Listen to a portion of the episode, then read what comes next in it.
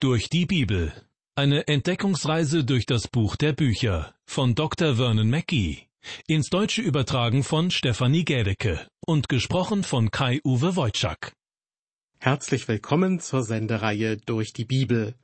In der vorangegangenen Folge zum ersten Petrusbrief haben wir das zweite Kapitel abgeschlossen und gelernt, wie ein Christ zwei sich anscheinend widersprechende Positionen miteinander vereinen kann. Einerseits soll er sich von den Werken der Welt trennen, was bedeutet, dass er keine Sünden mehr begehen und anderen Gläubigen und Nichtgläubigen durch sein Verhalten nach dem Beispiel Christi ein Vorbild sein soll. Andererseits soll er sich der Obrigkeit fügen, also den Gesetzen, Staatsoberhäuptern und seinen eigenen Vorgesetzten. In dieser Sendung geht es nun um das manchmal schwierige Verhältnis zwischen Mann und Frau. Wir erreichen nun das dritte Kapitel im ersten Petrusbrief. Hier geht es darum, dass das Leiden auch das alltägliche Verhalten im Leben der Christen beeinflusst. Dieses Verhalten zeigt sich vor allem zu Hause und in der Gemeinde. Zuerst geht Petrus auf das heimische Umfeld ein. Er schreibt in Vers 1, Desgleichen sollt ihr Frauen euch euren Männern unterordnen, damit auch die, die nicht an das Wort glauben, durch das Leben ihrer Frauen ohne Worte gewonnen werden. Desgleichen bedeutet auf die gleiche Weise. Durch dieses Wort wird das zweite mit dem dritten Kapitel verbunden. In Kapitel 2 ging es unter anderem darum, dass sich Christen von manchen Dingen in der Welt fernhalten sollen dass ihr Lebenswandel sich positiv von dem unterscheiden soll, was in der Welt gang und gäbe ist. Darum geht es auch am Anfang des dritten Kapitels. Gleichzeitig geht Petrus darauf ein, wodurch sich das Verhalten der Christen denn auszeichnen soll. Denn Abgrenzung von der Welt allein genügt nicht. Auf den ersten Blick ähnelt das, was Petrus schreibt, den Ausführungen des Apostels Paulus im Epheserbrief Kapitel 5. Auch dort geht es um die Rolle der Frau zu Hause. Paulus beschreibt allerdings eine ganz andere Situation. Er befasst sich mit der Beziehung zwischen einer christlichen Ehefrau und ihrem ebenfalls christlichen Ehemann, die beide vom Heiligen Geist erfüllt sind. Dieser gesamte Abschnitt im Epheserbrief beginnt mit der Aufforderung, lasst euch vom Geist erfüllen. Was soll man tun, wenn man vom Geist erfüllt ist? Paulus sagt, ihr Frauen ordnet euch euren Männern unter wie dem Herrn. Und ihr Männer liebt eure Frauen, wie auch Christus die Gemeinde geliebt hat und hat sich selbst für sie dahingegeben. Paulus spricht also von einem christlichen Zuhause, in dem sowohl der Ehemann als auch die Ehefrau vom Geist erfüllte Gläubige sind. Der Ehemann liebt seine Frau und ist sogar bereit, im Falle eines Falles für sie zu sterben. Damit in allen Situationen Ordnung herrscht, muss es einen geben, der die Entscheidungen trifft. In der Ehe ist aus meiner Sicht der, der die letzte Verantwortung trägt, der Ehemann. Wenn der Frau gesagt wird, dass sie sich unterordnen soll, ist damit jedoch nicht der gleiche Gehorsam wie der eines Kindes gemeint. Manchmal betrachten Männer ihre Frauen wie unmündige Kinder und erwarten von ihnen, dass sie wie kleine Kinder gehorsam sind. Das ist im Epheserbrief jedoch nicht gemeint. Wie ich bereits an anderer Stelle gesagt habe, hat die Unterordnung mit dem freien Willen zu tun.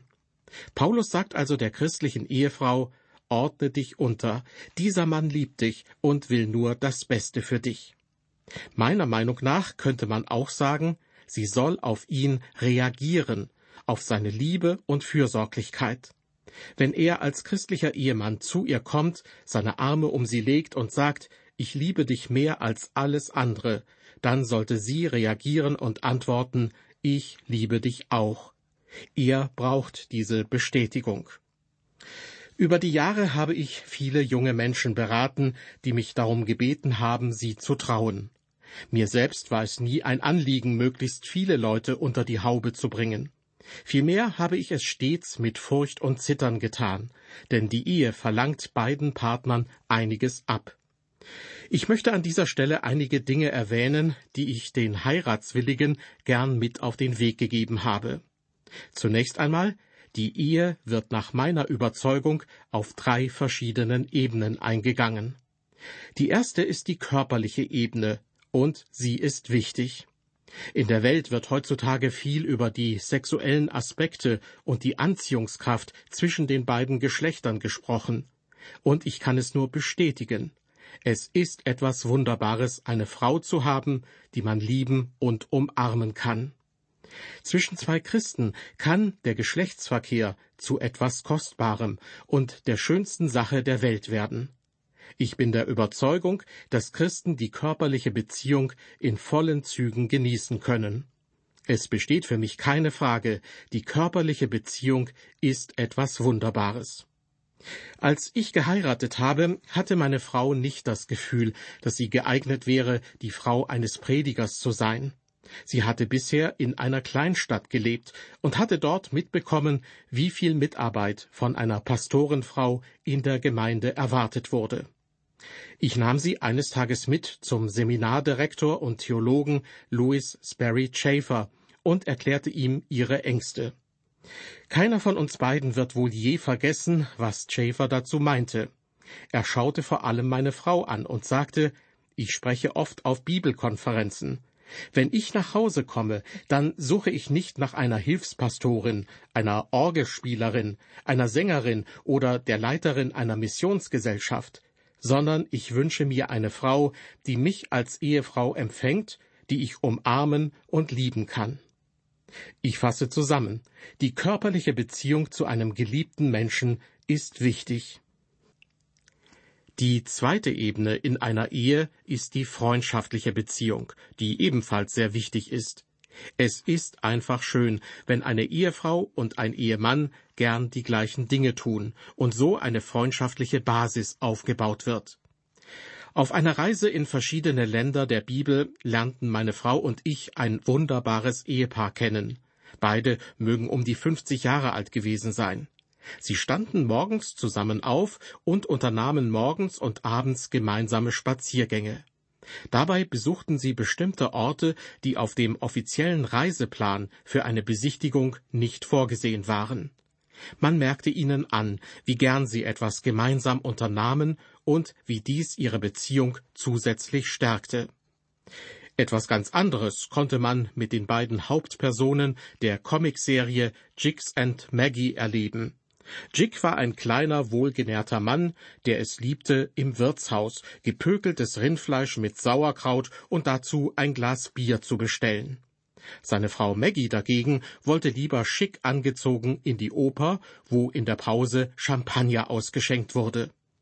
Die Interessen von Jig und Maggie waren völlig unterschiedlich, was in ihrem Fall nicht gerade zu einer gesunden Beziehung beitrug. Liebe Hörer, es besteht einfach die Gefahr, sich mit der Zeit auseinanderzuleben.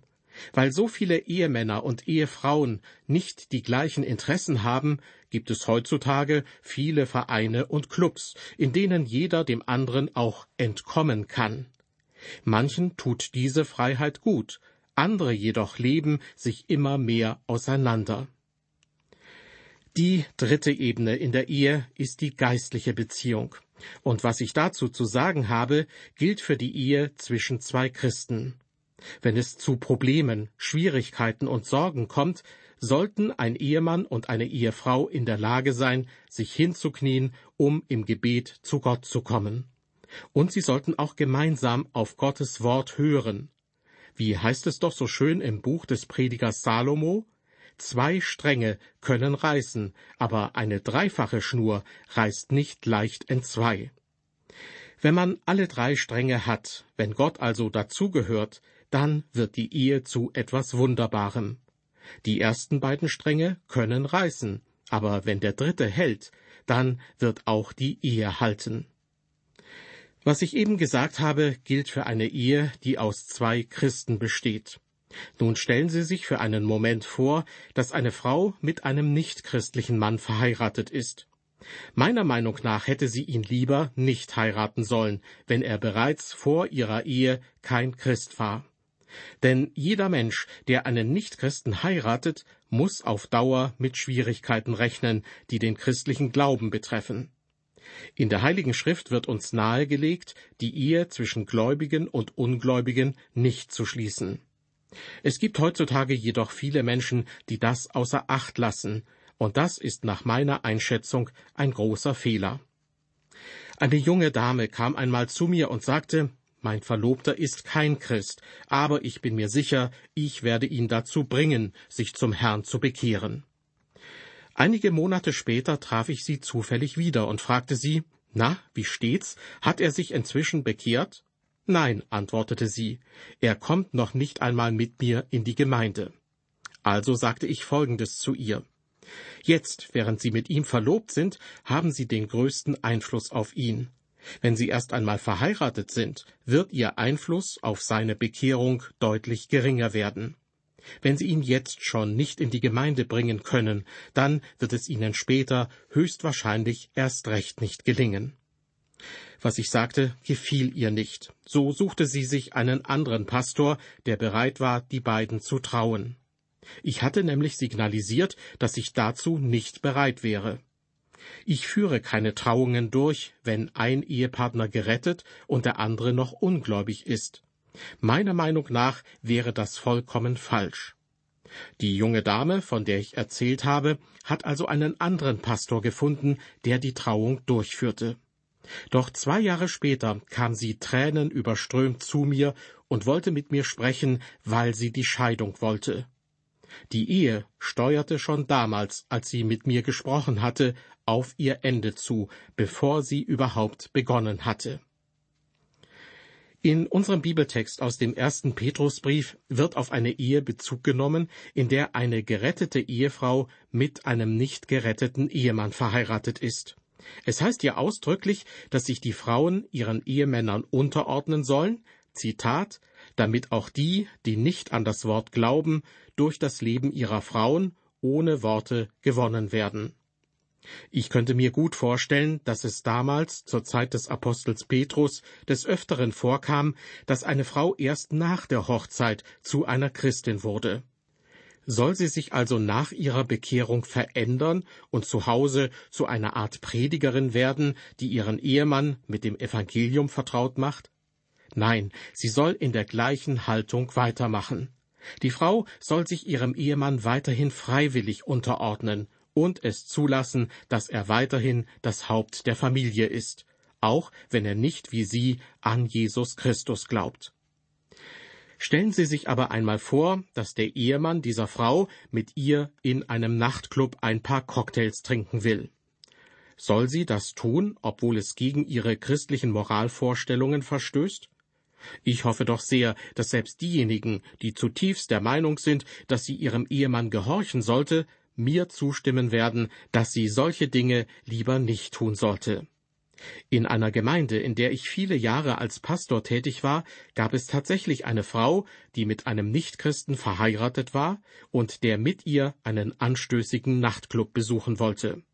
Ein Evangelist hatte ihr geraten, ihrem Ehemann zu gehorchen und so hatte sie ihn begleitet. Sie war nach diesem Abend in einer Art Schockzustand. Ein Arzt musste ihr sogar sagen, dass eine Psychotherapie notwendig sei, weil die Situation sie völlig überforderte. Irgendwann in dieser Zeit hörte sie eine meiner Radiosendungen, und es wurde ihr klar, dass ich eine andere Vorstellung hatte als der Evangelist, der ihr geraten hatte, ihrem Ehemann gehorsam zu sein und mit ihm in den Nachtclub zu gehen.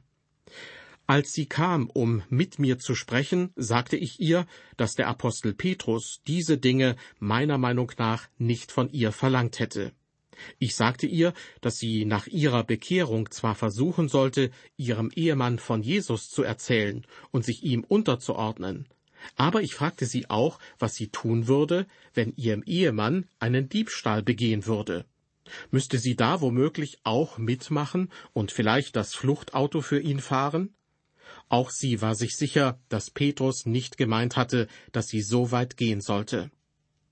Liebe Hörer, es geht darum, sich freiwillig unterzuordnen. Gott befahl der Frau in keinem Fall, Sünden oder fragwürdige Taten zu begehen, die ihre Glaubwürdigkeit im Blick auf ihren Glauben an Jesus in Frage stellen würden.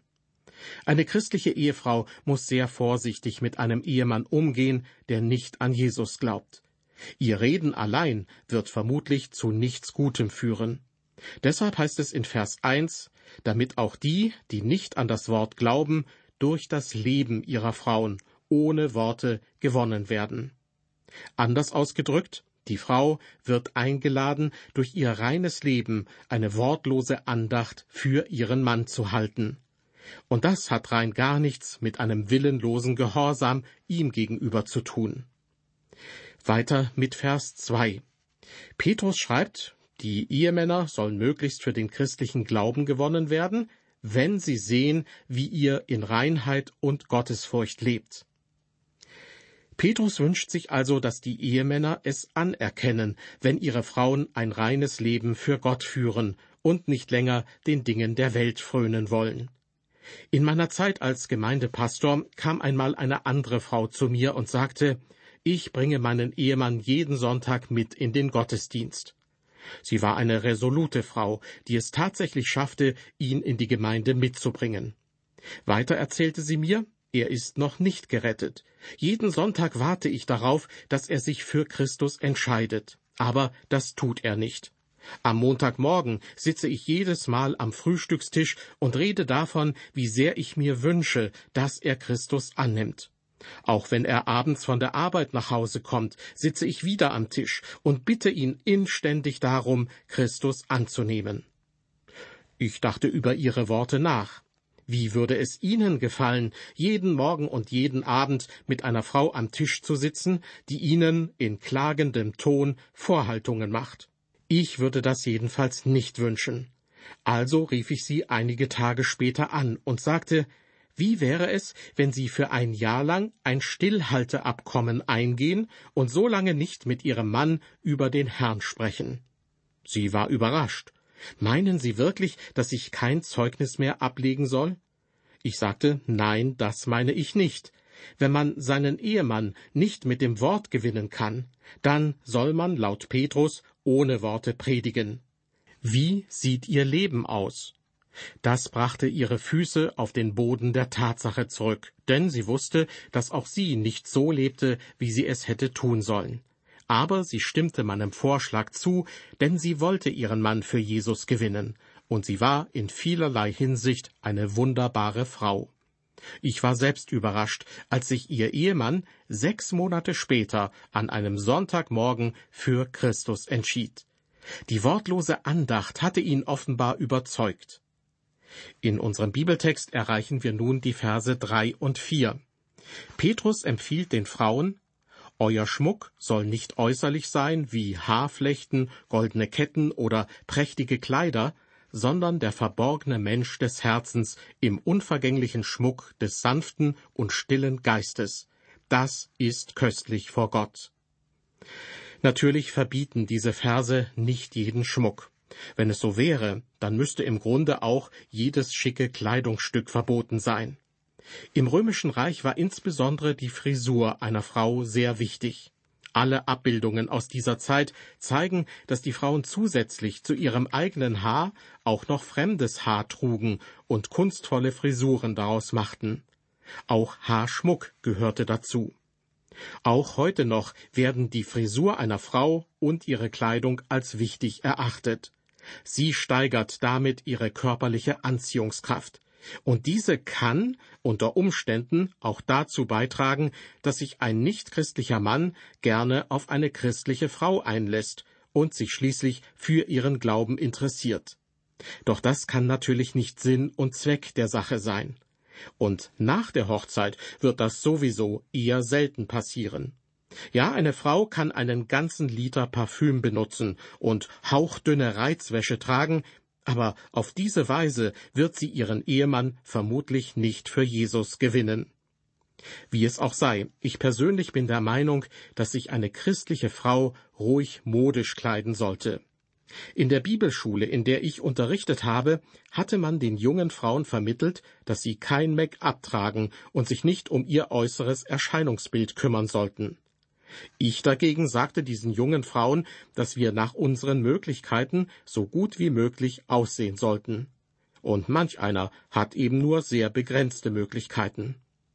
Als wir einmal heftig über dieses Thema diskutierten, sagte ich sogar, einige von euch würden noch besser aussehen, wenn ihr nur ein wenig Schminke benutzen würdet, denn ihr seht so blass aus, als kämt ihr geradewegs aus der Leichenhalle. Auf mich wirkt das nicht besonders anziehend. Zurück zu Petrus und damit zu unserem Bibeltext. Petrus will an dieser Stelle aus meiner Sicht sagen, dass man einen ungeretteten Menschen nicht mit körperlicher Anziehungskraft von Christus überzeugen kann, sondern, wie es in Vers 4 heißt, der verborgene Mensch des Herzens im unvergänglichen Schmuck des sanften und stillen Geistes, das ist köstlich vor Gott.